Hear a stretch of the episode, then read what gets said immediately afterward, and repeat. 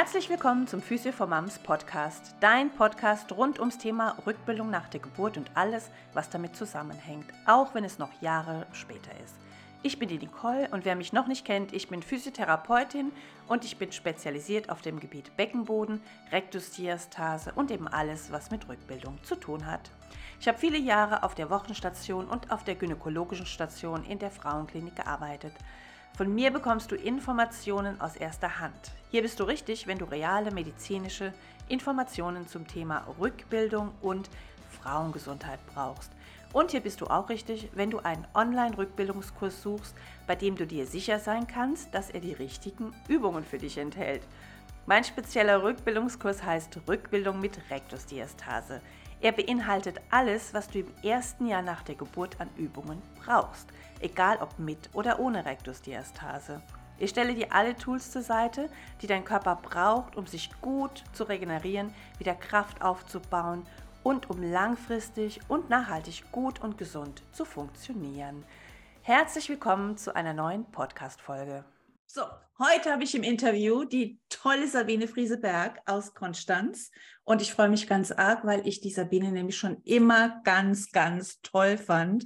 Sabine, nee, ohne Scheiß, du bist echt, ich sage das jetzt nicht nur wegen dem Intro, sondern du warst schon immer mein Vorbild, was die Behandlung von Frauen im Wochenbett und nach der Geburt angeht. Ich habe bei dir die besten Fortbildungen gemacht, ohne Mist. Ja. Und wenn ich irgendwas gelernt habe, dann von dir, wie man Frauen im Wochenbett behandelt. Also nicht nur behandelt, behandelt, sondern wie man mit denen umgeht und warum das so wichtig ist. Und deshalb sprechen wir heute über das Wochenbett und die Zeit nach der Geburt und warum das so wichtig ist, dass man sich kümmert und dass man sich Zeit lässt und was es überhaupt bedeutet, im Wochenbett oder nicht nur im Wochenbett, also jetzt nicht nur sechs Wochen, sondern einfach in dieser Phase nach der Geburt sich da irgendwie Zeit zu lassen und um was es eigentlich wirklich geht. Ja, also ich finde immer erstmal ein Verständnis entwickeln dafür, was, da, was das auch so für eine besondere Zeit ist. Dass das nicht nur ist, so jetzt lebe ich mit Kind und mein Kind ist jetzt draußen und jetzt mache ich mein Leben weiter, sondern was da alles dranhängt. Und dass natürlich dieser körperliche Zustand, in dem du bist, dass der eigentlich dir das auch ist, ist wie so ein Wegweiser. Ne? So wie die Wehen in der Geburt unangenehm sind, ja, aber sie sind der Wegweiser für Bewegung und für, für Ausrichtung und für Atmung. Und so ist eigentlich der körperliche Zustand nach der Geburt der Wegweiser, was du, wie du dich zu verhalten hast. Ne? Und das haben halt ja, wie soll ich das sagen, das hat die moderne Zeit mit ihrem Anspruch an Leistung und Funktionieren und Schönheit und, und so diesem, dieser Außenwirkung hat es leider so ein bisschen unter den Tisch gebaggert. Mhm. Und da, da mache ich mich ja stark für, dass wir das nicht vergessen, in was für einer besonderen Zeit wir da sind. Für die Frauen in der Jahrhundertwende war es die einzige Möglichkeit, mal Urlaub zu haben. Die waren froh, das war die schönste Zeit im Leben von Frauen. Das haben wir ja heute nicht mehr so. Wir haben Urlaub, wir haben Freizeit, wir können Wellness-Hotels buchen, auch außerhalb unserer normalen, also auch in, im ganz normalen Leben. Ja, dann müssen wir nicht im Wochenbett. Im Wochenbett wird es eher schwierig. Da will uns niemand behandeln in der Schwangerschaft und auch im Wochenbett wird es ja schwierig, weil du dieses kleine Kind hast, was du ja nicht einfach zu Hause lassen kannst. Ne? Ja, wie soll ich, wie soll ich anfangen? Ich würde erstmal anfangen, dass wir einen Betreuungsbogen haben als Hebammen, der fängt mit Planung einer Schwangerschaft an und hört auf sozusagen nach zwei Jahren. Die Grundgesundheit entsteht in dieser Zeit. Die Epigenetiker lassen keinen Zweifel mehr dran. Die Grundgesundheit für Mutter und Kind wird, entsteht fürs Kind und entwickelt sich und verstärkt sich mehr für die Mutter in diesen in dieser Zeit Schwangerschaft erstes Lebensjahr und wahrscheinlich ist es sogar zweites Lebensjahr. Der amerikanische Kinderarzt Harvey Karp spricht von dem vierten Triminon, also den ersten drei Monaten. Der ist jetzt Kinderarzt, der kommt mehr von der kindlichen Seite, dass Kinder in diesen ersten drei Monaten für ihre Gesundheit unbedingte Nähe zur Mutter brauchen. Also die brauchen eigentlich nichts anderes als genährt werden, getragen werden, Ausscheidung, saugen, getragen werden, genährt werden, Ausscheidung, saugen, getragen werden, genährt werden, Ausscheidung, saugen. Und wenn du das natürlich einer jungen Frau heute sagst, die so alleine wohnt in der Stadt und ihre Eltern sind weit weg und sie selber hat so keine gute Unterstützung, dann ist das eher eine Drohung. und eigentlich ist es aber so, dass die Kinder das brauchen für ihre Sicherheit, dass der nachweist, dass die Kinder weniger Koliken haben, dass die weniger Verdauungsprobleme haben, dass die auch keine, nicht so viele Anpassungsstörungen haben. Also aus der Sicht des Kindes braucht es vor allen Dingen im ersten Lebensjahr ein ganz besonderes Verhalten. Und man kann zwar sagen, die Kinder machen doch alles mit, was die Mutter macht. Das stimmt auch eigentlich, aber eben nicht in den ersten drei Monaten. Das ist mir selber so gegangen. Ich habe nach acht Jahren noch ein drittes Kind bekommen und habe mich so gesehen. Ich konnte ja mit meinem Kind alles machen. Und als ich dann mein Kind hatte, habe ich gemerkt, shit, ich habe die ersten drei Monate vergessen. Die vergisst man. Das ist so wie Schwangerschaft, wie Frühschwangerschaft, wo man vergisst, dass einem schlecht ist. Ja, wenn du wieder schwanger bist, ist dir wieder schlecht, dann merkst du, oh Gott, ja, wie konnte ich überhaupt nochmal schwanger werden mit dieser Übelkeit? Und so ist es auch mit den ersten drei Monaten. Auch wenn Eltern sagen, so Mütter oder Schwiegermutter, ja, also ich kann das gar nicht verstehen. Bei dir war das alles anders. Also so ein Theater haben wir mit dir nicht gemacht. Nein, das stimmt nicht. Die haben schlichtweg diese ersten drei Monate vergessen. Ne? Und so würde ich es gerne so ein bisschen aufteilen. Die Zeit nach der Geburt die betrifft das ganz frühe Wochenbett, das sind die ersten zehn Tage, dann die ersten drei Monate und dann das erste Lebensjahr. Und da sitzen einfach gesundheitliche, für Mutter und Kind gesundheitliche Verhaltensregeln und die werden eigentlich bestimmt von diesem körperlichen Zustand. Ja, verstehst du? Mhm, mhm, Dass man einfach gar nicht so viel machen kann, weil man dann plötzlich einen Druck nach unten hat oder Rückenschmerzen oder die Blase drückt, mhm. sondern dass man, dass man wie gezwungen ist, etwas langsamer zu machen. Mhm. Kleine private Geschichte, mein Sohn ist ja Leistungssportler. Der hat sich bei einem Rennen zwei Wochen nach Geburt seines ersten Kindes beide Sprunggelenke gebrochen. Oh mein Gott. Und saß im Rollstuhl. Duftiger Sprunggelenke, schlechtes durchbluteter ja. Knochen. Du darfst dich gar nicht bewegen, du darfst ihn auch gar nicht belasten. Und der würde doch nie auf die Idee kommen, zu laufen. Mhm. Sag zu einer Wöchnerin, mhm. so, du bist jetzt in einem besonderen Zustand, du darfst jetzt keine engen Sachen tragen, du solltest nicht schwer heben, du mhm. solltest bestimmte Sachen nicht machen, dann würde die das aber trotzdem machen. Genau. Verstehst du? Ja, ja ich weiß das. Das ist das Problem, dass offensichtlich in unserer Gesellschaft die Frauenthemen nicht so ernst genommen werden wie die Männerthemen. Ich meine, auch wenn eine Frau sich beide Sprunggelenke brechen würde, wird sie, wird sie auch nicht laufen. Das sehe ich ein. Aber diese inneren Sachen, dieses wirklich zu erkennen, dass diese Geburt ja auch so wie so eine Init also Initiation oder Transformation ist, dass du in eine ganz neue Lebensphase trittst, auch als Frau. Mhm. Das ist für mich das, was die Frauen gar nicht mehr verstehen. Deswegen bin ich ja auch auf dem Feldzug gegen das Wort Rückbildungsgymnastik, weil mhm. ich will, weil ich finde, wie, du willst dich zurückturnen? Aus welchem Grund? Also wenn mich jemand fragt, ah, ah, wie alt bist du denn? Aha, und wie viele Kinder hast du? Was? Drei Kinder hast du? Sieht man dir ja gar nicht an. Dann muss ich doch eigentlich antworten, wie? So schlimm ist es, dass man es mir nicht ansieht. Und weil ich das gerne möchte, dass man mir das ansieht. Ja? So eine Schwangerschaft und Geburt macht was in deinem Hirn, das macht dich in deinem Statement komplett anders. Und wenn du dir ständig erzählen lässt, du musst wieder so aussehen wie vorher, das stimmt nicht. Schlimm. Und, und wenn ich das zu meinen Kolleginnen sage, dann sagen die, na ja, so ein bisschen was bleibt immer übrig. Das meine ich nicht. Ich will damit nicht sagen, man muss halt akzeptieren, dass man schlechter aussieht nach so einer Geburt. Ich finde das nicht. Ne? Und man muss halt akzeptieren, dass das und das jetzt dann mehr, die Scheide mehr geweitet ist. Wer sagt das? Ja, dass das so bleiben muss. Es geht ja um Energie. Es geht um ganz was anderes. Aber es gibt weibliche Zyklen. Und diese Zeit nach der Geburt ist ein ganz wichtiger weiblicher Zyklus. Und der muss gelebt werden. Der kann nicht einfach weggedrückt werden. Ja? Glaubst, du, glaubst du, dass Frauen dass viele Frauen heutzutage einfach auch ein Problem mit ihrer Weiblichkeit generell haben? Ja, ne? Kennst du das Buch Unsichtbare Frauen von der Nein, Peretz? nein, das klingt gut. Es müsst ihr unbedingt lesen. Das ist wirklich, das ist ein Muss, dieses Buch. Diese Frau, ich weiß gar nicht, ob es jetzt hier liegt, ich glaube nicht, ich habe es unten.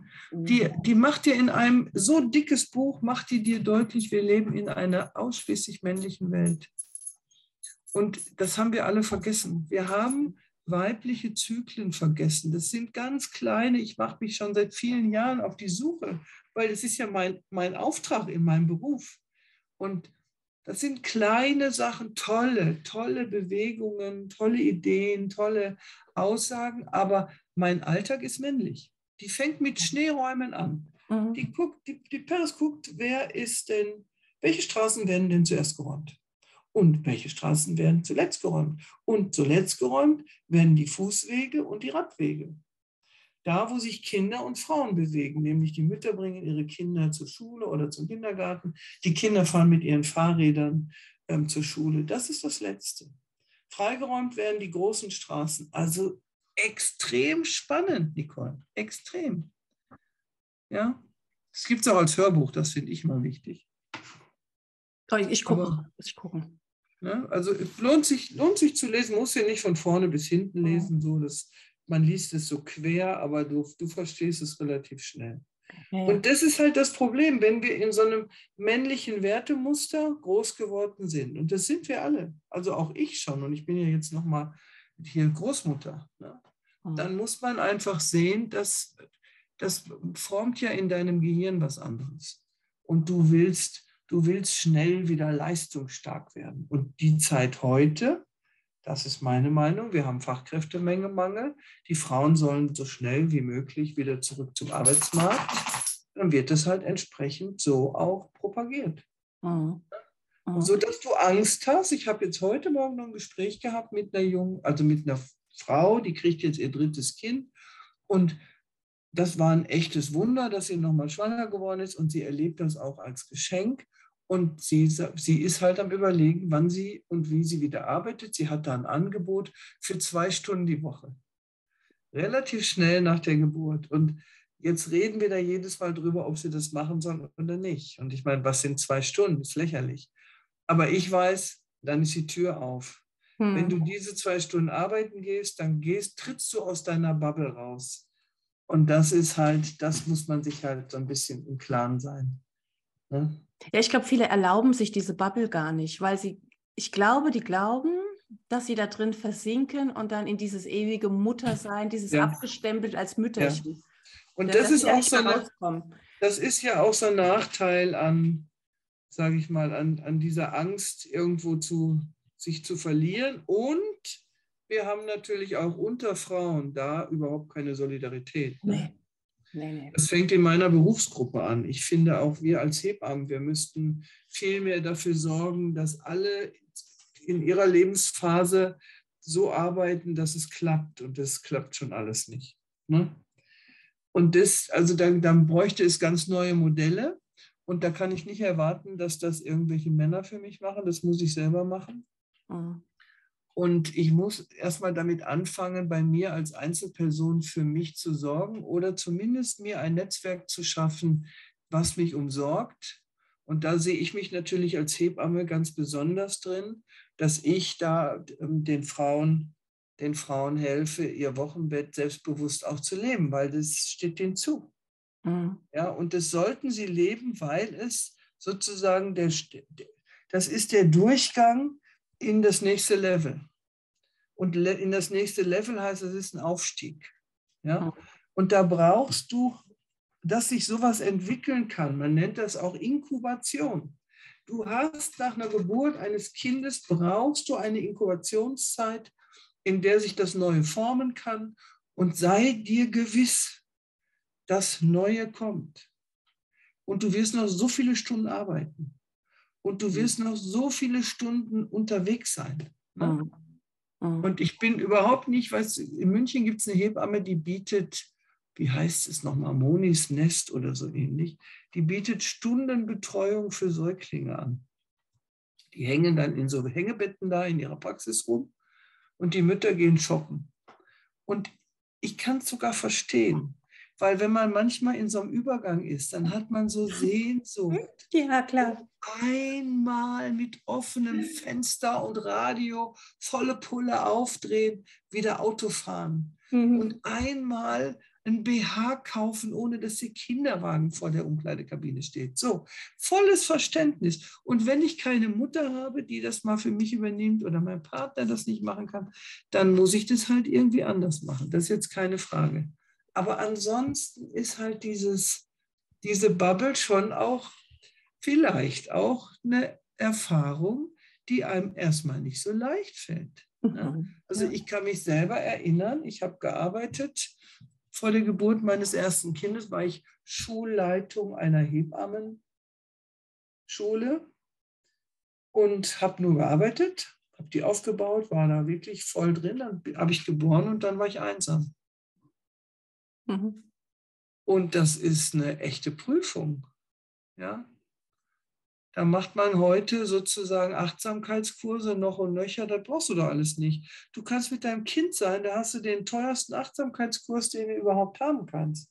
Und da lernst du sehr Zen-Meditation und dich auf das Wesentliche zu besinnen und wirklich auch bewusst spazieren zu gehen und so. Du lernst das alles, da brauchst du keinen weiteren Kurs. Und zu atmen. Und zu atmen. Und, du, und auch für dich deine innere Mitte mhm. zu finden und deine Aktivierung deiner Bauchmuskeln und deine Krone aufzusetzen und deine Füße ab, abzurollen. Kannst du alles machen. Aber das ist irgendwie dann, sagen wir mal so, diese Geschenke, die wollen wir dann nicht. Nee. Ne? Genau, es soll schnell weggehen und am besten, genau. Und das hat was mit Genährtsein zu tun. Und für das Nähren, da sind die Hebammen schon zuständig. Also ich hoffe, dass ich in meinem Leben es noch schaffe. Meine Vision ist ja, ein Wochenbetthotel zu eröffnen oder viele. Und wirklich den Leuten anzubieten, dass sie sich dann einfach da reinlegen. Mhm. Schön sich bedienen lassen den ganzen Tag und einfach es sich gut gehen lassen. Mhm. Und ehrlich gestanden glaube ich, ich kenne das von mir selber, wenn ich zu Hause bin, kann ich keinen Urlaub machen. Mhm. Ne? Im Wochenbett habe ich das gekonnt, weil ich es wusste.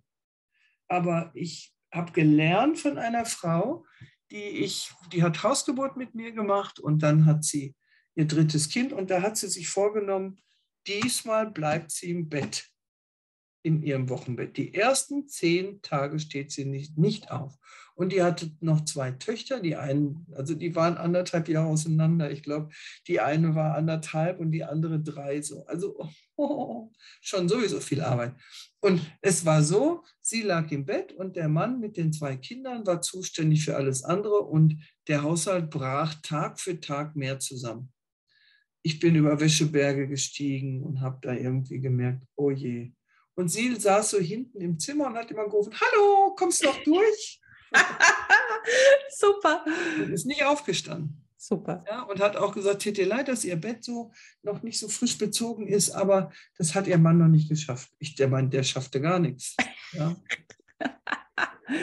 er war vollkommen, aber ich meine, das, eigentlich finde ich das schade. Von ihr habe ich gelernt, dass man sich über so äußerlichen Gegebenheiten hinwegsetzen muss, weil Wäsche waschen kannst du noch viele Jahre. Und spülen kannst du auch noch viele Jahre. Das läuft ja alles nicht weg. Aber dieses Zusammensein mit dem Kind, das ist nur in dieser ersten Zeit so intensiv. Und ich bringe meinen werdenden Vätern bei, schon die Frage, was soll ich kochen, ist zu viel. Ja. Weil zack, bist du draußen, überlegst dir, was kann der denn mhm. überhaupt und was ist noch im Schrank, kannst du aufstehen. Ja? Du musst wie beschützt werden, dass du an nichts denkst. Mhm. Ich sage, zieht einen Vorhang von Schlafzimmer zu Badezimmer, dass man dahinter nicht gucken kann. Die Wohnung, die hast du in einem Tag auch wieder aufgeräumt. Ja, Ja. völlig unwichtig. Genau. Und ob, ob da jetzt Besuch kommt, der dann sagt, Gott, wie sieht es da denn aus? Ja, der Besuch, der könnte ja am liebsten am besten auch daheim bleiben, oder? Ja, kann man auch kleine. Ich finde es immer so lustig, von Veleda gibt es so ähm, Kärtchen. Das wünsche ich mir im Wochenbett. Dann steht da einmal Brötchen holen und einmal das, aber es steht nicht Hausputz und Staubsaugen und so. Das, also so das ganz Praktische steht da eben nicht. Ne? Wir haben so ein kleines Heftchen entwickelt, Leben mit dem Kind, um einfach nochmal klarzumachen, worauf kommt es an.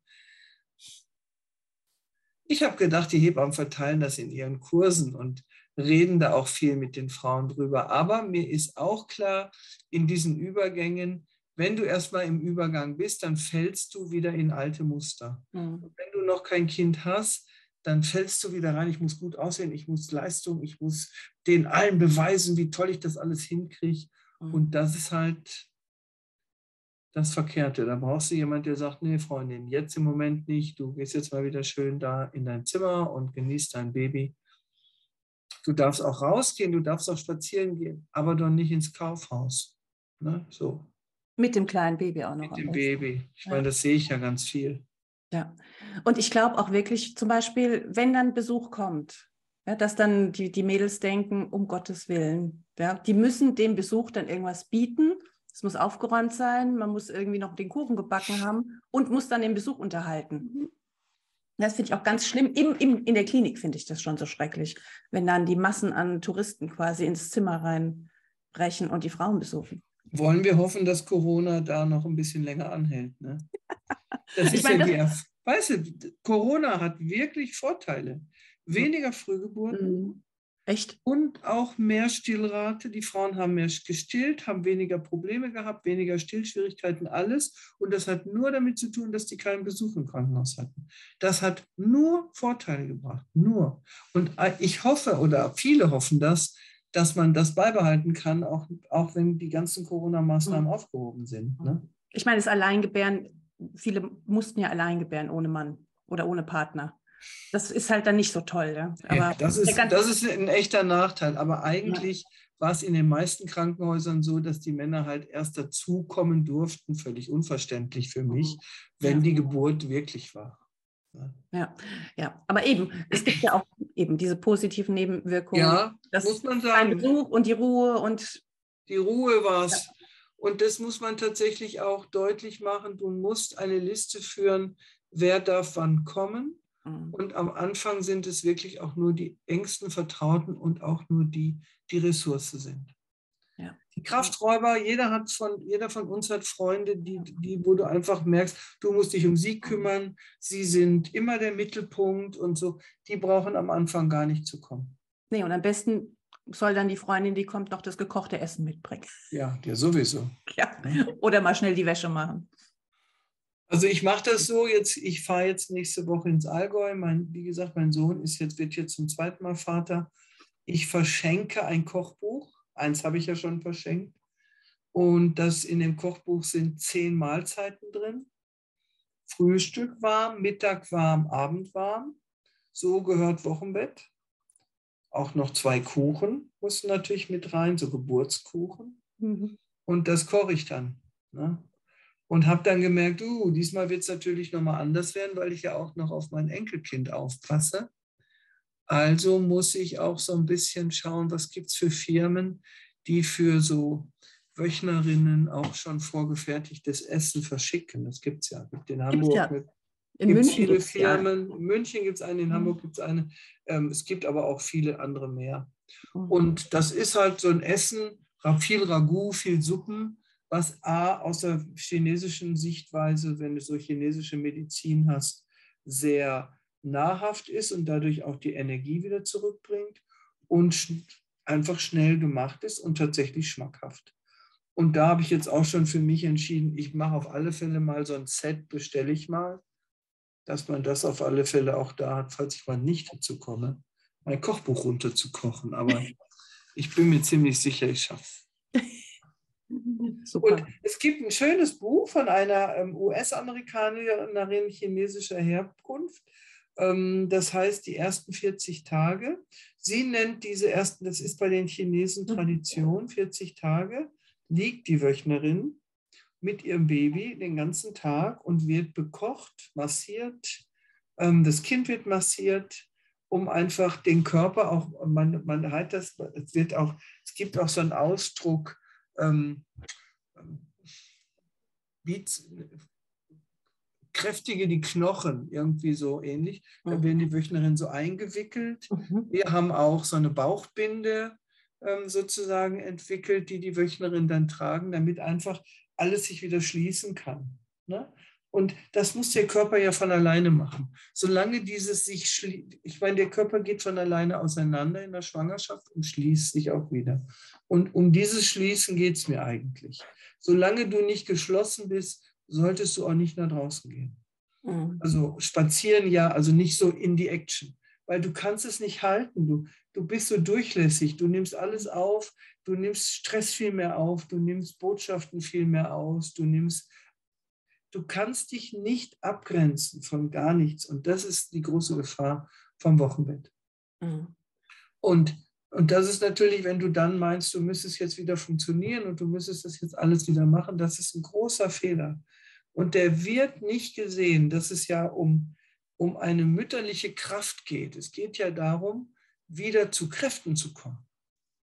Und auch wenn du eine ganz leichte Geburt hattest, dein Beckenboden hat sich ganz geöffnet wo ja mhm. heute nur noch von Schaden gesprochen wird. Das stimmt überhaupt nicht. Der Beckenboden ist ein großartiger Muskel, der lässt ein Kind durch und anschließend schließt er sich wieder.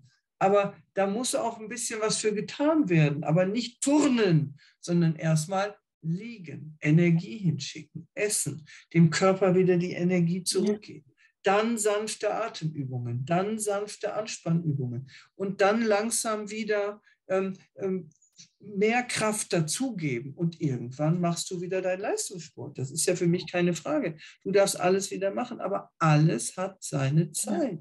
Ja, eben, wie mit den ja? ähm, Sprunggelenken. Erst heilen lassen und erstmal heilen lassen. Und ich meine, der Henning ist jetzt zwei Jahre alt und mein Sohn ist Snowboarder. Der fährt immer noch mit Schmerzmitteln. Wow. Mhm. Und das darf man nicht vergessen. Ja. Also zu denken, oh, dann sitzt er vier Wochen im Rollstuhl und dann ist alles wieder gut. Das erwarten wir ja von anderen Sachen auch nicht. Das Warum erwarten ja. wir das von der Geburt? Das verstehe ich auch nicht. Also überhaupt nicht. Ich habe neulich eine Fortbildung gemacht bei einem Urogynäkologen, bei dem Dr. Rainer Lange. Ich finde den großartig. Und der hat auch ganz groß in einer Skizze, hat er gesagt, bei einem, wenn du dir ein Band reißt, ein Muskel reißt, irgendwas. Du lässt es erstmal heilen. Du stellst, so es, du stellst es ruhig. ruhig. Aber wenn, ja, wenn ich jetzt, und, und er hat gesagt, bei dem Beckenboden genauso, Beckenbodenverletzungen ruhig stellen. Ja, nicht genau. jetzt hier rumturnen und machen. Das geht ja auch gar nicht. Rein physiologisch geht es nicht, weil sobald ein Muskel verletzt ist, hast du diese ja. Hemmung. Ja, so du hast eine reflektorische Hemmung und dann geht es nicht. Wenn ich aber sowas ins Netz stelle, erstmal ruhig stellen, allein das Wort, da flippen ja alle schon aus. Alle flippen ja? Die aus. flippen ja, aus, ruhig stellen, um Gottes Willen. Aber das machst du doch ja, beim gebrochenen Arm, bei einem Sprunggelenk, bei was auch immer, erstmal Ruhe, heilen und regenerieren. Aber das aufbauen. ist eben auch so. Und dann aufbauen, langsam ja, aufbauen. Genau, ja? du musst dann, an, also du kannst auch anschließend wieder aufbauen. Ja. Und ich habe ja, also ich erzähle gerne, dass ich hier, als ich meine Praxis in Konstanz eröffnet habe, habe ich so eine Woche Vorträge abends so als Eröffnungsevent gehabt. Und unsere Beckenbodenfrauen, wir hatten es gerade damit, dass wir uns überlegt haben, wie können wir unsere Töchter in eine weibliche Sexualität führen. Und haben dann gemerkt, ja, wir Mütter sind es eigentlich gar nicht. Was können wir machen? Das ist auch der Grund, warum Hebammenart jetzt ja Mädchensprechstunde oder eben mhm. Mädchen-Peergruppen anbietet. Und dann haben wir die Matre Piontek eingeladen. Die ist Sexologin und Tao-Yoga-Lehrerin und ist in Zürich. Und dann hat sie mich gefragt, warum ich sie anrufe. Und dann habe ich gesagt, naja, wir kommen aus dem Beckenboden und wir haben Beckenbodenkurse. Und dann hat sie zu mir gesagt, das eine will sie gleich sagen. Sie, ähm, der, die Beckenbodenkurse an sich haben mit Tao-Yoga nichts zu tun. Und Tao-Yoga ist ja das Yoga, was sagt, das Zentrum des Menschen ist der Damm. Also die haben natürlich wahnsinnig viel mit Beckenboden zu tun. Und dann sagt sie, Beckenbodenkurse vertreten das männliche Prinzip. Da schließt sich auch unser Kreis wieder. Und damit hat sie nichts zu tun. Man mhm. kann einen Beckenboden nicht erturnen, den kann man nur energetisieren. Und das hat mir sehr eingeleuchtet, dass das eine ohne das andere nicht geht. Also, dass wir heute in einer Welt leben, die für unsere Beckenböden nicht immer so gut ist. Wir bewegen uns zu wenig, wir sitzen zu viel, wir ernähren uns ungünstig, wir sind zu viel in geschlossenen Räumen. Aber das tut unseren ganzen Muskeln nicht gut. Also müssen wir uns mehr kümmern um unsere Bewegung, um unsere Bewegungsvielfalt. So, ne? Aber grundsätzlich geht es immer auch um Energie. Mhm. Das ist eine Tiefe und in unserem Becken sitzt eine ganz große Erdungsenergie. Und wenn wir die nicht mehr zur Verfügung haben, weil wir uns immer so entleeren durch Stress und was wir alles machen müssen und schnell muss es sein und, und möglichst keine Wartezeiten, das ist eben das Problem, ne? dass wir dann noch so viel turnen können, wie wir wollen. Mhm. Das hilft uns nichts. Ja, das, das stimmt. Und aber in der Physiotherapie ist ja, also die, die Physiotherapie ist meiner Meinung nach auch komplett männlich. Und die, all, also so, so ziemlich genau. alle Physiotherapeuten, die ich kenne, die genau. gehen dieses Thema auch ah, viel, so, so, ich weiß, mir fehlen die Worte, weißt du, so dieses ich verstehe harte, genau, was du meinst. harte, krasse, wir bauen, äh, ich, du weißt, was ich meine. Mir fehlen echt die Worte, wie ich es beschreiben soll. Und es regt mich so wahnsinnig auf. Immer dieses, auch dieses mit dem Belasten. Ja. Du hast es vorhin auch gesagt, einfach nicht so schwer belasten nach der Geburt, weil es zu schwer ist. Also jetzt nicht nur psychisch, sondern, sondern auch wirklich real ja. nicht so viel Gewicht rumtragen. Und Immer dann, nur so viel und, wie dein Kind wiegt, ja. und zwar dein Neugeborenes, ja. nicht dein zwei Jahre altes, drei Jahre altes, fünf Jahre altes. Und nicht zwei Einkaufstüten dazu und ja. kein Rucksack dazu. Auch da, wenn ich das sage, flippen sie alle aus. Da sage ich, äh, dann, mein Gott, ich, dann kommt irgendeiner und sagt, ja, aber ich muss doch den Kinderwagen ins Auto ja. tragen. Ja, ja, ich muss doch das schleppen und ich muss doch das machen. Sag ich, ja, aber doch nicht fünfmal am Tag. Ja? Und ich muss doch jetzt nicht noch Sport mit dem Kinderwagen machen und den, ich weiß, was ich meine. Da könnte ja, ich aber das, aufregen. Nicole, da kannst du dich aufregen, aber daran erkennst du eigentlich wieder, wie das männliche Prinzip zugreift. Dass du als Frau der Meinung bist, du müsstest das nach vier Wochen oder nach zwei Wochen, die meisten Frauen ja nach zwei Wochen, alles schon wieder machen. Und da muss man sagen, nein, Du kannst vielleicht halt, was machen, sind. was du zu Fuß zu Hause erreichen kannst, aber mehr nicht. Alleine dieses, das Kind in den Kindergarten bringen. Aber wir haben ja auch keine sozialen Netzwerke drumherum. Also wir haben zwar die frühen ja. Hilfen, aber ich meine, wenn man ehrlich ist, brauchen alle Frauen, die nicht ein familiäres Netzwerk haben, einen Freundeskreis haben oder so, die brauchen alle frühe Hilfen. Und das ist natürlich nicht möglich. Also muss man da Netzwerke schaffen, also Nachbarn oder, oder aus der Spielgruppe. Und da gibt es natürlich sehr schöne ähm, Einrichtungen. Also es gibt wirklich hier auch bei uns so, da, da haben sich dann alle aus der Spielgruppe zusammengetan. Jede kocht einen Tag. Ne? Die braucht dann nicht ein Kochbuch mhm. runterzukochen wie ich jetzt, sondern da kriegt sie jeden Tag ihr Essen von einer anderen Freundin gebracht die kommt dann und bringt das und die holt das auch wieder ab, die muss auch nicht spülen und so. Und das ist für mich immer eine große Freude, dass ich merke, die Frauen haben einfach mittlerweile das Bewusstsein, dass sie da ein Stück weit sich im Moment selber unterstützen müssen gegenseitig. Ne? Mhm. Aber was würdest du dann zu jemand sagen, ähm, wenn, wenn sie jetzt niemand hat, der ihr ständig den Kinderwagen den schweren ins Auto hieft oder die Einkäufe aus dem Auto in den fünften Stock trägt. Was machst ja, du nicht dann? Machen. Das ist machen. schwierig. Ja? Entschuldige, die Supermärkte haben bis 10 Uhr abends auf. Das Wochenende, der Samstag ist auch lange auf. Es kann doch nicht sein, also ich, ich meine, es sei denn, du bist alleinerziehend. Und dann bin ich schon der Meinung, dann muss man gucken, dass man so einer Frau irgendwie eine Unterstützung organisiert. Mhm. Da haben wir natürlich auch einen staatlichen Mangel. Auch die Krankenkassen zahlen es ja nicht. Ja. Du sagst, diese Frau braucht eine Familienhilfe, dann kämpfst du aber gewaltig, weil die ist ja nicht krank. Die hat ja nur geboren. Ja, genau. Alleine vorstellen, da, da kannst du bis sich in die höchste Ebene verbinden lassen. Ich bin da wirklich streitbar. Ja. keine Chance. Und was, wenn jetzt ja. Ich versuche dann auch diesen Krankenkassenmenschen klar zu machen, hören Sie, was die jetzt nicht sich belastet, das sparen sie später an Geld mit Beckenbodentherapie. Das ist denen völlig egal. Ja, na klar. Ja. Aber es kommt ja auch oft von den Frauen dann wieder so ein Gegenargument. Ja, aber wenn ich jetzt am Samstag einkaufe und mein Mann arbeitet die ganze Woche, ich kann den doch nicht so belasten. Doch, das kann sie. Ganz oft. Ja, der kann der doch, mein Gott, der ist die ganze Woche am Arbeiten. Und wenn er jetzt am Samstag auch noch das machen soll. Alles hat seine Zeit. Auch er wird Zeiten haben, wo er dann mal ein bisschen weniger machen muss. Das kann man sich ja vornehmen. Mhm. Ja? Aber alles hat seine Zeit und das ist tatsächlich auch, ich finde auch, das hat was mit, mit männlicher Kompetenz zu tun, nennen wir es mal so.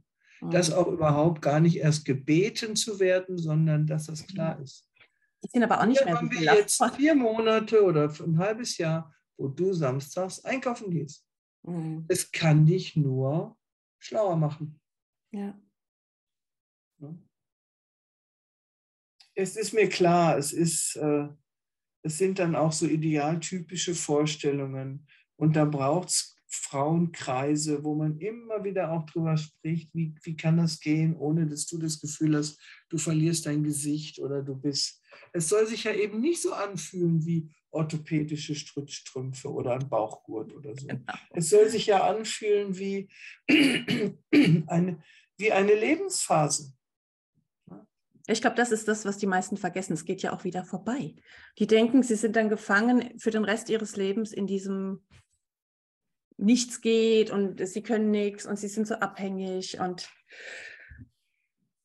ich meine, als meine Kinder, ich hatte auch zwei Kinder, die waren 18 Monate auseinander.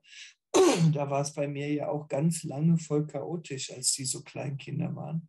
Und dann habe ich irgendwann mal gesagt, oh, wie gerne hätte ich mal wieder eine Tischdecke auf dem Tisch liegen. Und dann hat meine Schwiegermutter damals zu mir gesagt, Sabine, Museum hast du noch lange genug. Und jetzt habe ich ja Museum, jetzt sind ja alle meine Kinder aus dem Haus und jetzt denke ich da so oft dran, weil ich so finde, wenn du Kinder kriegst, dann trittst du in einen Raum ein, der ist der Beste des Lebens. Leben mit Kindern, wie die die Welt sehen, was die dir alles erzählen, wie die drauf sind. Das ist doch so toll. Aber es ist eben auch so, dass du dir, dass du davon träumst, mal auszuschlafen und dass du davon träumst, ähm, mal auch massiert zu werden oder was weiß ich, was deine Träume sind. Und man muss da immer versuchen, so eine Balance zu halten, weil wenn du aus dem Raum austrittst, so wie ich jetzt, ne, meine jüngste Tochter ist 20, dann geht die Tür zu. Mhm. Und dann kannst du nur hoffen, dass du Enkelkinder kriegst, die dir das wieder so ein bisschen erzählen.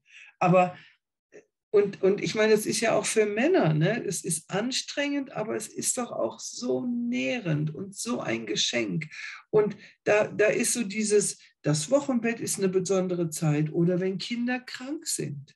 Auch das wird ja nicht mehr so gelebt. Die müssen ja so schnell wie möglich wieder in die Einrichtungen zurück. Die werden gepimpt und geimpft, damit sie bloß nicht krank werden. Was sind das für Ressourcenzeiten, wenn du krank bist als Kind?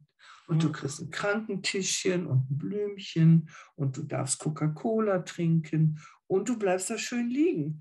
Aber mhm. da ist in meinen Augen schon so, dass die, ähm, dass diese Frauen, die jetzt Mütter werden, die haben schon solche Krankheitsphasen gar nicht mehr erlebt. Die, also wissen, gar, mhm. die wissen gar nicht mehr, was Rekonvaleszenz ist. Und wenn du das nicht erlebt hast, dann musst du dir das alles immer über den Kopf erklären, dass es jetzt richtig ist. Und das ist natürlich schwer. Mhm. Ich meine, ich kenne halt auch einige Frauen, wo die Kinder dauerkrank sind und die Mütter so halt so wahnsinnig überlastet mit diesem dauerschreienden, dauerkranken ja. Kind. Und es ist schwierig, ja. Aber da ist dann wahrscheinlich nicht nur das schreiende Kind der Grund des Übels. Naja, schreiende, kranke Kinder müssen ja nicht unbedingt schreien. Also ja. da ist ja tatsächlich ein anderes Thema, ein anderes Thema. Ne? Richtig. Es war mir ja auch nur so ein Beispiel, mhm. dass wir da, dass wir ja auch drüber nachdenken, was fehlt den Frauen heute, vielleicht mhm. auch an mhm. Erfahrung, dass es, ähm, dass es ihnen so schwer fällt, diese Lebensphase zu leben. Mhm. Ne? Was für die Frauen früher ein Traum war, ist für die Frauen heute eine Strafe. Aber hatten früher, wie war das denn, weißt du, so finanziell? Früher waren ja die Frauen viel mehr zu Hause. Wie haben die das denn alle finanziell überlebt? Heute, ich höre ja so oft, ja, sie müssen wieder arbeiten gehen, weil es nicht reicht. Ja, das, ist, ist ein, das sind aber immer Zeichen von Inflation. Ne? Das habe ich schon in meiner Ganz schwierig. Schule gelernt. Erst reicht ein Gehalt, dann brauchst du zwei Gehälter, dann kommt Inflation, dann reicht ein Gehalt, dann brauchst du zwei Gehälter. So. Mhm. Und wir sitzen halt in einer schwierigen Zeit. Ne? Ja, und dann hast du drei Kinder und ja, immer dauerkrank und dann muss die Mutter arbeiten, weil es nicht reicht. Das ist halt auch echt so ein Scheißkreislauf. Ja, aber guck mal, das ist doch alles, das sind doch aber alles eigentlich Sachen, wo du merkst, was wir für Mängel haben. Ja. Auch in der Familienbetreuung. Ja. Dass du noch nicht mal deinem Kind seine Krankheit geben kannst. Mhm. Da müsste doch, also auch wenn ich wieder arbeiten, ich, ich hatte immer Au-pair-Mädchen. Mhm. Ich war auch nicht immer zu Hause, wenn meine Kinder krank waren, aber es war jemand da, den die Kinder kannten. Ja. ja? Und das, so, dass es das nicht, dass es das nicht mehr gibt, auch so, dass man das so abrufen kann. Mhm. Dass es nicht auch von den Krankenkassen ein Stück weit mit und oder von irgendeiner Stelle, ich weiß gar nicht, wer dafür verantwortlich wäre. Das gibt es schon. Es gibt so Organisationen, aber halt wenig und häufig unbekannt. Mhm. Das ist echt tragisch. Also ja, ja die, das, die Versorgung von Frauen und das, ja. Und dadurch ist aber auch dieses Bewusstsein weg. Ja, genau. Ja, es genau. ist schon so, ich muss ja wieder funktionieren und ich will das auch mhm. wieder und ich will auch wieder in meine Klamotten. Ich habe jetzt lange genug mit den weiten Klamotten, mhm. um bin ich jetzt rumgelaufen, sicher alles ein. Aber trägst du zu früh eng, und ich meine, ich hatte bei den ersten beiden Kindern nach sechs Wochen weniger Gewicht, als ich vor der Schwangerschaft hatte. Das ist ja ein deutliches Stresszeichen. Ja, die Frauen gibt es ja auch, die total abmagern. Absolut, so das ist ein deutliches Stresszeichen gewesen. Ja? Jetzt ja. heute weiß ich das. Ja. Und bei meinem dritten Kind habe ich zwei Jahre gebraucht, bis ich wieder mein altes Gewicht hatte und mir ging es deutlich besser. Mhm. Weißt so das, das man, man, man muss das alles in einem guten Kontext sehen dass auch das alles seinen Grund hat. Ne? Also ich, ja, ich glaube, also trotz dieser ganzen widrigen Umstände, ja, dass das System halt nicht so frauenunterstützend ist, müssen sich die Frauen einfach trotzdem erlauben, diese Phase zu haben. Kennst du zufällig den Juan Carlos?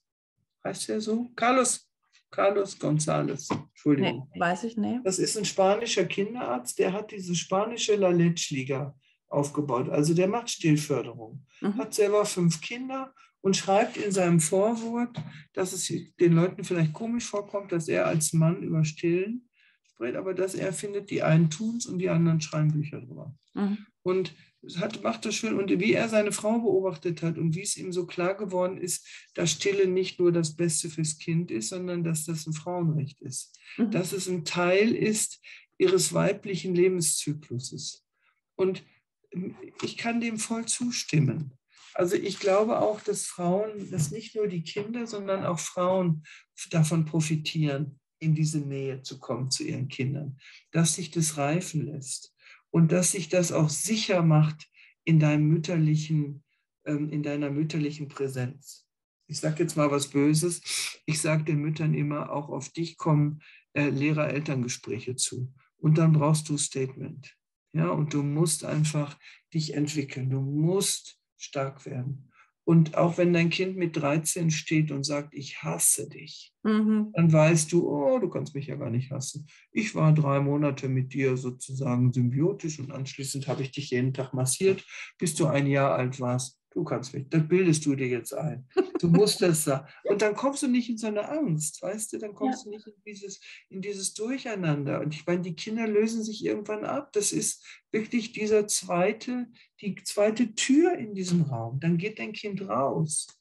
Und damit dann da kein Vakuum ist, sondern du mit dem Kind austrittst und auch da wieder in eine neue Lebensphase trittst, die auch wieder Umstellung bedeutet und die ja auch viele Frauen nicht leben können. Und sozusagen die Forever Youngs und du musst mit 70 noch von hinten aussehen wie 25 und so. Da muss und von vorne. Auch, von vorne auch, das wäre natürlich optimal. Das, und da muss man natürlich einfach sagen, Mensch, Frauen, lasst uns doch mal drüber nachdenken, wie so, wie so diese Zyklen sind und dass die toll sind. Ja? Ich sage dann immer Rückbildungsgymnastik. Was glaubt ihr denn, wann Männer mal so Rückbildungsgymnastik machen müssten? Mit 50 oder mit 60? Ne? Die müssen ja, irgendwann müssen die auch mal Rückbildungsgymnastik machen. Du willst ja auch mal einen schönen, strammen Mann haben. Ja, da wird überhaupt nicht drüber nachgedacht. Das ist so, nur Frauen müssen so einen Scheiß machen. Nee, das ist nämlich meine, meine Lieblingsgeschichte, habe ich dir mal erzählt. Im Wochenbett, in der Klinik, einen Tag nach der Geburt, sagt so ein Typ, so ein Mann zu mir, wann passt meine Frau denn wieder in ihre Jeans? Ja, der Bierbauch ja. hängt über, weißt du, über die Jeans. Und da habe ich gedacht, das ist ja wohl jetzt nicht wahr. Genau. Und sie war völlig konsterniert. Sie hat so, hat, die wusste gar nicht, ja, voll Sag, ey, ja, der wollte die? wahrscheinlich mit dir ein Witzchen machen. Ach, aber da habe ich auch gedacht. Du attraktive Physiotherapeutin. Ach, nee, und der, dann der nächste, ja, der, wissen Sie, ich bin Sportlehrer, meine Frau ist ein bisschen faul, wann darf die denn wieder Sport machen? Ich sage, geht's noch? Unglaublich. Ja? ja, aber genau das ist es. Ja, und das hören sich aber die Frauen daheim auch an. Ja, ja weil äh, ich, das ist genau ja eben das, wo ich meine Aufgabe sehe, weil sie, weil sie überhaupt keinen Raum haben, in dem sie sich mit anderen Frauen treffen und sich gegenseitig auch so ein bisschen stabilisieren. Ja, weil die anderen ich, denken ja auch, sie müssten gleich wieder den Minusbauch nach innen haben. Ja, aber wenn sie da gute Führung kriegen, dann können sie schon entlasten. Also das ist schon so, wenn wir die Kurse nach der Geburt anbieten, dann sagen wir ja immer, mit einem Kurs ist nichts getan. Das erzählt dir die Krankenkasse, weil sie mehr nicht zahlen will. Wir bieten dir ein Jahr an und dann kommen die ein Jahr und nach dem Jahr begreifen sie, was sie da haben mit so einer Gruppe, Ach, wo sie super. einmal die, die Woche Frauen treffen. Und mein ältester Kurs, die sind jetzt im 110. Kurs, das heißt, die Kinder sind 24. Ja, super. Also und, die sind schon durch alle Phasen gegangen und die würden das überhaupt nicht mehr aufgeben wollen. Und das machen sie bei dir in der Praxis in Konstanz. Ach super. Das ist toll. Und das ist, also die eine Gruppe ist auch relativ schnell wieder analog gekommen. Das ist die dichteste. Mhm. Und bei der anderen Gruppe hat es leider so die Hälfte gekippt. Die kommen nicht mehr, die wollen jetzt online bleiben. Mal gucken, wenn jetzt das Verbot kommt mit den Online-Kursen. Was? Dann, was für ein Verbot? Ja, ja, also die Krankenkassen wollen das nicht mehr bezahlen. Also die Live-Online-Kurse? Live die Live-Online-Kurse. Ah, okay. Ja, hm. Du kannst auch nicht so gut kontrollieren. Also im Live-Kurs mit zehn Frauen kannst du nicht so gut kontrollieren, als wärst du vor Ort. Ne? Aber ich kann es verstehen, die wohnen dann zehn Kilometer weg und dann wollen sie abends nicht mehr fahren. Also ich kann es auch voll verstehen, es hat ja auch Vorteile. Mhm. Aber die sind auch schon im 90. Kurs. Also das war für mich so die Götter, die du riefst. Ich Wahnsinn. biete einen Kurs an, ich biete den zweiten Kurs an. Und dann hatte ich irgendwann jeden Abend zwei Kurse, weil die Frauen einfach gemerkt haben, nö, da möchte ich jetzt gerne drin bleiben. Oh Gott, bei dir würde ich auch 100 Kurse machen. so, mittlerweile ist das ja so, die oh. feiern schon Weihnachtsfeier, die Super. machen schon alles. Und, und ich finde es auch toll für mich als Hebamme, weil das mal auch so eine andere so eine andere Szene ist. Ne? Super. Ach, die, sind mit, die sind ja immer noch viel jünger als ich, aber letztendlich sind wir alle so ein bisschen gealtert und unser Ziel ist mit 95 prophylaktisch Beckenbodentraining machen. und, und, da kannst du wirklich auch merken, da entsteht so eine Frauenenergie. Mhm. Weißt du, die können sich mhm. gegenseitig ganz anders stabilisieren. Das ist schon, mhm. obwohl sie sich gar nicht so nur die privatesten Dinge erzählen, das gar nicht. Ne? Aber es entsteht so eine Grundenergie. Und das, ich habe hier dieses Buch, ich weiß nicht, ob du das kennst, im Kreis, kann man das sehen? Nee, ne, kann man nicht. Du kannst den Kreis, den Kreis des Kreise Lebens. des Lebens. Ja. Kreise im, im Kreis des Lebens. Das sind zwei amerikanische Hebammen die da sozusagen eben diese 13 Archetypen, also es gibt 13 Archetypen, ich habe jetzt nur drei beschrieben, ähm, und die, die schreiben da, Frauen brauchen Gruppen. Also man hat, die zitieren da so eine Studie, dass Frauen, die sich in so Frauengruppen aufhalten, die einfach regelmäßig irgendwas haben, dass sie länger leben. Ah. Aber das finde ich, ich, also das kann ich voll bestätigen. Ich meine, ich kann jetzt noch nicht sagen, die leben länger, aber es ist gut für ihre Gesundheit. Ja? Ich ziehe nach Konstanz und dann komme ich in deine Gruppe. Ja. Und dann ist, weißt du, und dann kannst du denen auch wirklich dann sowas Ja. Wenn da mal eine Junge reinkommt und hat dann ihr Handy und guckt alle fünf Minuten drauf, dann sagen die Alten, mach mal aus, das schafft ihr jetzt schon anderthalb Stunden und so. Dass da einfach du auch von den Älteren so mitgetragen ja. wirst. Auch die Jungen wollen dann da nicht mehr raus, weil ja. die merken, oh, ich, ich falle hier so rein und alle helfen mir bei meinem Durcheinander, weil die einfach schon in der nächsten Stufe sind. So, ne? Mhm. Und es ist immer ein Aufstieg. Bis toll. ins hohe Alter ist es ein Aufstieg und kein Abstieg. Und alleine das zu erzählen, oh je, durch die Geburt hast du jetzt eine vermatschte, hast du jetzt eine vermatschte Figur und dein Beckenboden ist Schrott. Ich finde das ganz schlimm. Wenn ich über die Gefahren der Geburt aufklären soll, dann muss ich auch über die Chancen aufklären. Und auch über das, was dabei passiert, was eigentlich die Natur sich gedacht hat. Ja, super. Ich könnte dir Stunden zuhören. Stunden. Nicole, und ich plaudere gerne mit dir. Ja, ich finde das es großartig. Ist herrlich. Das ist so inspirierend. Das tut mir so gut, weißt du, auch für mein, ach, für mein Weltbild nochmal. Einfach nochmal daran erinnert zu werden. Weißt du, es geht nicht nur immer darum, drei Übungen zu machen und die komplett korrekt und ja. da einen halben Zentimeter mehr anspannen und da ich so, oh mein Gott, ja, das ist so verkopft alles geworden und das, ich finde, das, das stresst mich auch. Ja, das fängt bei der Geburtsvorbereitung an. Was meinst du, wie viele den Frauen da sagen, so musst du die Füße und so die Hände? Oh. Und ich denke, seid ihr verrückt? Die soll gar nicht denken bei der Geburt. Die kann machen, was sie will. Die muss in eine Leichtigkeit, das ist tänzerisch, spielerisch und das muss es halt mhm. irgendwo bleiben. Und mhm. da glaube ich auch, so wie du, dass in der Physiotherapie weil es da um Krankheit geht, so eine strenge Einzug gehalten ja, hat. Ja, ja. Die darf in dieser Phase nicht zu sehr hoch an die Glocke gehängt werden. Also das ist alles, möchte ich gar nicht ähm, diskreditieren, wenn da was wirklich ein Problem ist, ja. dann muss man helfen und zwar dann auch streng und richtig. Aber man muss auch sehen, dass dieses erste Jahr nach der Geburt etwas ist, wo es, wo es einfach auch um Fülle, um Energie, um, um ganz viel anderes gibt, was dem Beckenboden auch wieder hilft. Ja, und anstatt sich eben auf die Krankheitsbilder zu genau. konzentrieren, auf die Regeneration genau. und das Heilen und so dass, dass es in dem Moment normal so ist, ist und dass es heilt und ja. wie du sagst, auch wieder so zusammen, sich schließt. Ja, sich so, schließt. Ich glaube auch so der ganze Körper, dass sich so, weißt du, schließen. schließen. Genau. schließen. Ein, ein, super Wort. Ja. Und ich, ich finde auch so, in der, in der Behandlung von Wöchnerinnen, also halt die ganzen Frauen nach der Geburt, in dem ersten Jahr oder auch im zweiten Jahr oder wann auch immer. Ja. Ich habe so viel von dir in den Kursen gelernt, wie man einfach schöne Behandlungen macht für die Frauen. Mhm. Ja, ja das, nicht, das, kommt noch dazu. So toll. Und ja. nicht nur ständig. Ja, ich glaube, das haben die meisten Füße einfach im Kopf. Du musst jetzt Übungen machen, du musst immer nur mhm. Übungen machen. Und ich finde das so stressig. Und wenn ich sage, nee, du kannst auch mal einfach ja, Beine massieren, Füße massieren, das entspannen und, und einfach alles wieder zur Ruhe kommen lassen und sich einpendeln und ja, eher so das Osteopathische ja. so ein bisschen einbalancieren, als dieses permanente Übungen machen. Ja, das ist auch so deutsch, finde ich. Das ist so. Ja, das ist so diese Strenge. Dieses Regiment, ja. Das ist so diese Strenge und dieses, ähm, ich bin ja sowieso, das ist ja auch der Grundgedanke von Hebammenart, dass wir sagen, diese affektive Regulation, dieses ja. mit jemand anders ins Schwingen kommen ja. und den so, sozusagen durch dieses Schwingen auch die Selbstheilungskräfte anregen. Mhm. Das wollen wir ja. Und das, ähm, ja. das kannst du in so einem Kurs machen, weil so eine Gruppe dann miteinander schwingt, aber du kannst natürlich auch dich behandeln lassen. Und das ist auch sehr erfolgreich. Das mhm. kann ich wirklich sagen, das ist sehr erfolgreich. Ja.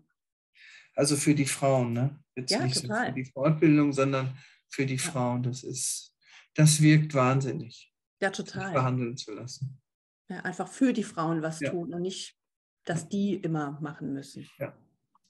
Finde ich auch wichtig. Und auf der anderen Seite finde ich aber auch, ich selber habe ja durch mein vieles Autofahren, ich bin ja eigentlich Risikogruppe. Ne? Dadurch, dass ich so viel Auto fahre, kriege ich ja so eine Becken, Schiefstellung und muss dagegen wirken und mache regelmäßig Yoga und habe mich auch ganz bewusst für Einzel-Yoga entschieden, was mich ja ein Schweinegeld kostet, weil ich merke, du brauchst, auch wenn es sowas gibt, weil natürlich das Bindegewebe braucht ja immer die richtigen Impulse, um sich dann wieder richtig zu sortieren, dass ich da schon auch dann sehe, dass ich eine gute Anleitung und eine gute Ausrichtung kriege und dass ich dann auch verstehe, warum muss ich das so machen. Und das hat mir so geholfen, ja, dass ich natürlich auch dadurch nochmal für mich in meinen Beckenbodenkursen oder auch in den Ausbildungen da auch noch strenger werde. Also im Sinne von, achte mehr drauf, was sie machen und lass sie dir mehr erzählen, wie sich's anfühlt innen drin und schau, ob, die, ob das Becken gerade steht und so. Und das, ähm, dass das extrem ähm, gut ist, wenn du da nicht so nicht, wenn du nicht so streng bist, wenn du ja. zwar korrekt bist, ja. aber nicht streng. Genau. Und wenn die Frauen sagen, ja, aber ich muss manchmal mein Kind heben, dann muss man sagen, ja, dann ist es so. Das sind Spuren des Lebens, ja. Du kannst dir auch nicht einen Esstisch kaufen, den fünf Jahre mit der ganzen Familie benutzen und dann gehst du in den Laden und sagst, hören Sie mal, der sieht ja gar nicht mehr aus wie neu. Ja, den gebe ich jetzt zurück. Ich hätte den gerne mit, der sollte eigentlich immer so aussehen, als hätten wir da nicht dran gegessen. So geht es nicht. Und so geht es auch mit unserem Körper nicht. Das glaube ich einfach nicht. Aber Vitalität, Freude, weißt du, wenn, es gibt so einen Biofeedback-Forscher, Eggetberger, der sagt, charismatische Menschen haben nie einen schlechten Beckenboden. Ja, es hat was mit Strahlen zu tun. Es hat was mit Singen zu tun. Es hat was mit Glück zu tun, mit Kraft zu tun, mit Energie zu tun und mit Turnen. So, und du darfst auch turnen, was du willst. Es sollte nur nicht falsch sein. und nicht zu früh zu viel. Und nicht zu früh zu viel und nicht so zwanghaft. Und zwanghaft ist sowieso der Feind vom Beckenboden. Genau, zwanghaft, das ist das. Zwanghaft ist der Feind vom Beckenboden. Zwanghaft ist der Feind von allem, glaube ich. Ja. ja. Zwanghaft ist der Feind vom Glück. Zwanghafte Rückbildung, ja, genau. Bei uns bekommen Sie die zwanghafte Rückbildung. Wollen Sie morgen wieder aussehen wie gestern? Bei uns bekommen Sie die zwanghafte Rückbildung. Sie kommen zurück und Sie kommen auch in Zwang. Naja. Ach, genau so. Alles klar. Also, um es nochmal abzurunden, du würdest sagen, du sagst das erste Jahr und vielleicht auch das, oder das zweite und das zweite nach der Geburt. Ja. Alles mit seiner, alles in seiner Zeit, aber das erste Jahr sicherlich ganz besonders. Ja, es dauert so lange es dauert. Ja, und die Epigenetiker, da gibt es so einen Medizinwissenschaftler, der heißt Borg, der sagt, es geht nicht darum, den Müttern noch mehr schlechtes Gewissen zu machen, sondern um deutlich zu machen, dass wenn wir da was leisten wollen, dann brauchen wir mehr Versorgungssysteme. Ja. Ne, und das wird aber nicht passieren, sondern es wird wieder den Müttern aufgelastet werden und dann haben die ein schlechtes Gewissen. Und dann muss man sagen, dann gebt zumindest euch die Zeit, euch, und wisst, ihr kommt wieder in die absolute Slimme, ihr könnt wieder aussehen, dass alle euch hinterher gucken, aber nicht so schnell. Dann siehst du auch nicht so gut aus. Das ist einfach, das stimmt nicht. Mhm. Ne? Und das muss man halt so ein bisschen berücksichtigen. Ja, ich denke, vielen macht es halt auch einfach Angst, dass sie diese Stabilität nicht mehr haben am Anfang. So Oder einfach es. diese wirklich sehr ausladenden ja. Bäuche und das dauert das halt. Ist ja auch schwer. Ich, weil ich ja? kann das verstehen. Ich gucke mich auch nicht gerne nackt im Spiegel an. Ja? Mit 65, da musst du schon auch Mut haben. ja. Und ich bin jetzt nicht dick oder so, weißt du? Das ist einfach, der Körper verändert sich und du musst dich zwingen, dich anzugucken, um zu erkennen, okay, ich verändere mich. Und wenn du nach der Geburt dich anguckst, dann weißt du, das verändert sich aber wieder in eine Richtung, wo es gut wird. Ne? Ja, meistens. Manchmal nicht.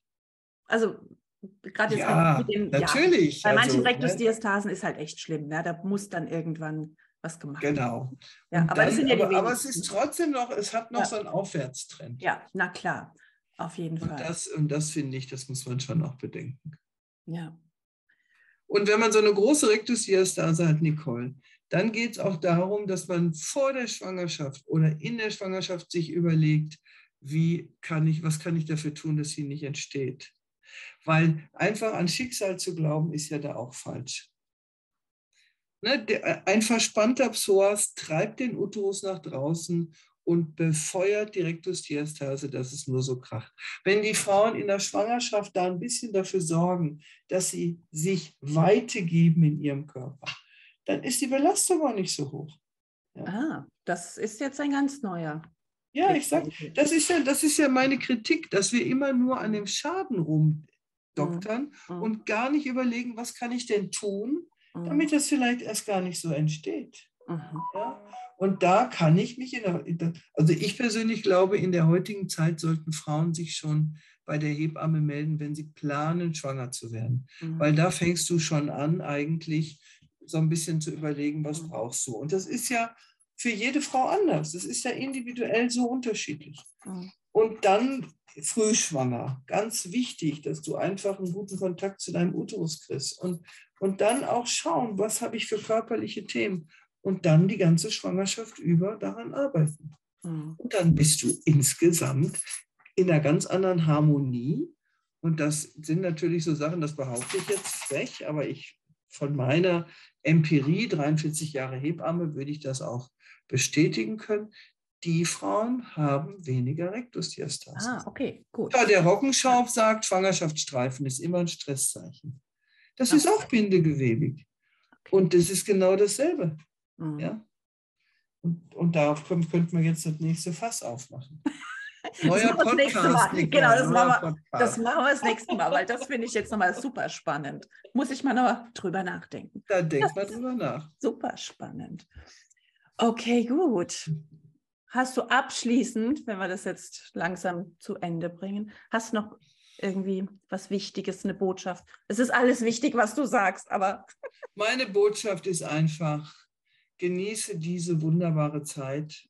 Nie riecht ein Kind besser als in den ersten Wochen und Monaten. Nie sind die Geräusche schneller in deinem Herzen. Und nie ist dein Herz gefüllt mit Liebe und so wie in dieser ersten Zeit. Und lass es dir nicht nehmen durch Stress und Hektik und Alltag. Das kommt früh genug. Mhm. Schaue auf das Wesentliche. Genau. Und was hast du vorhin gesagt? Wie Museum kann es auch später noch aussehen? Museum hast du noch lange genug. Der beste Spruch. Genau. Und dann sage ja. ich noch alle Leute. Hm, sag. Ja, ich sage ja, ich verlasse morgens das Haus und das sieht abends genauso aus. Das war mit meinen Kindern nie so. Und dann muss ich für alle nochmal sagen, macht Fortbildung bei Sabine Frieseberg. Fortbildungszentrum Bensberg, die besten Fortbildungen überhaupt. Oder in Konstanz. Genau.